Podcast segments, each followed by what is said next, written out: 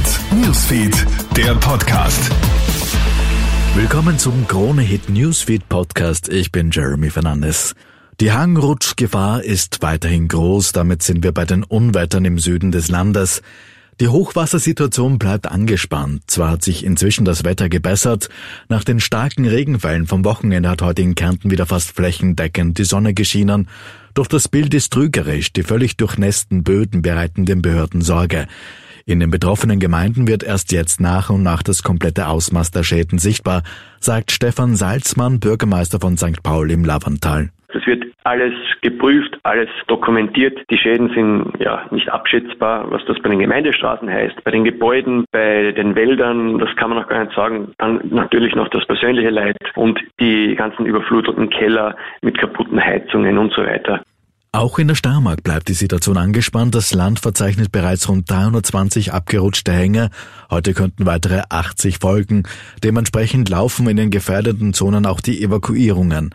Damit zu weiteren wichtigen Meldungen. Ein 22-Jähriger gibt heute zu, seine Mutter getötet zu haben. Es war blinder Wut, sagt der Angeklagte am Wiener Landesgericht. Die Tat ist bereits gut ein halbes Jahr her, als der junge Mann in Wien-Liesing in der Wohnung der 54-Jährigen mit einem Brotmesser auf sie eingestochen und ihr einen 11 Zentimeter tiefen Stich durch den Nacken versetzt hat. Für die Frau kam jede Hilfe zu spät.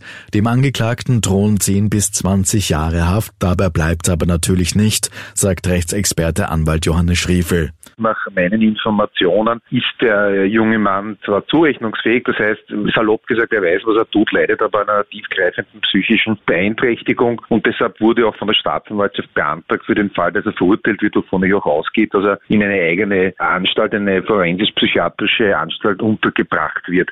In Frankreich soll ein Mann seine Frau zwölf Jahre eingesperrt und misshandelt haben.